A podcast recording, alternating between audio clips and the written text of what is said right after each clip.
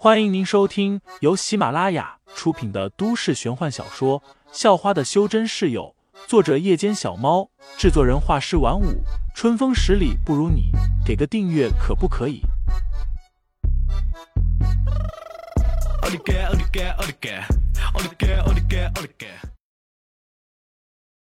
第六十七章，问世间情是何物下。最后，他的表现欲。还是战胜了理性。老子弄死你！菠萝头混混低吼一声，给自己壮胆，紧接着抡起拳头朝废材砸去。其他人也在这一刻动手了。废材轻叹一声，他已经给过这些人机会了，但这些人都不珍惜，他也没办法了。废材很清楚怎么打群架，那就是先找个突破口冲出包围。毕竟双拳难敌四手，更别说这里有十四只手，他很难保证自己不会被打到。要是被揍了几拳，即使不疼不痒的，但也是有点吃亏。突破包围有个前提，就是必须得力气大。而废材的力气，举起一辆摩托车扔出去十米远都不是问题。随后，废材直接在原地一蹬。整个人撞在了菠萝头混混身上，直接把他撞飞到了七八米外的一个垃圾桶上。只听见“哐当”的一声，整个垃圾桶都被撞破了，里面的各种垃圾洒了他一身。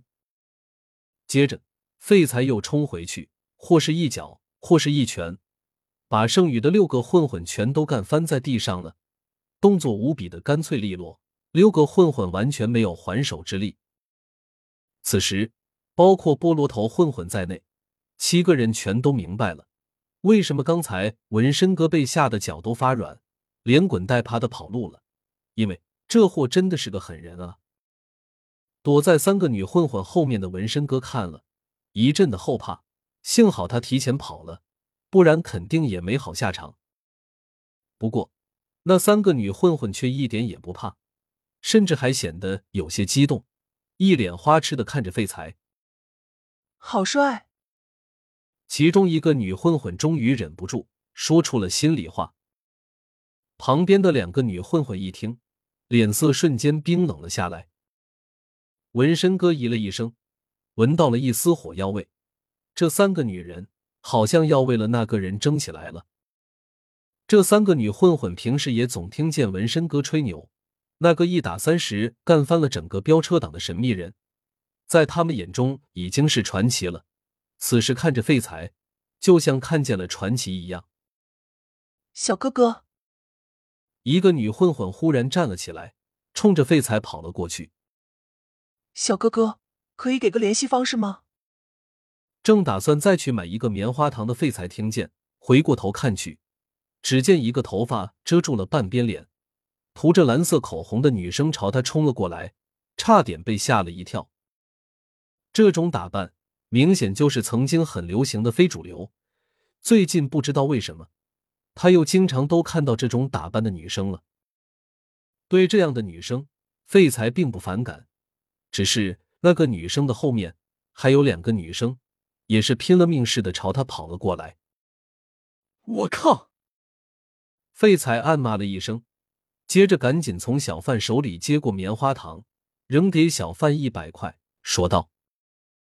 不用找了。说完，废材拔腿就跑了。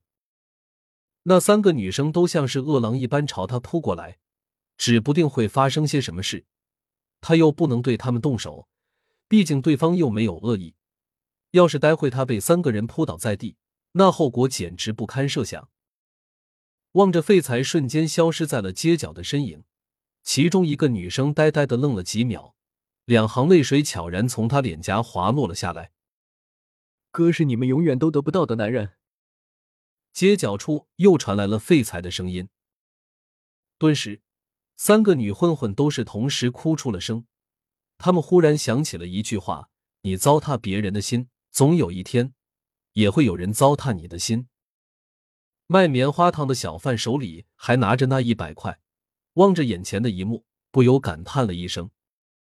问世间情为何物，直叫人生死相许，更叫人落荒而逃。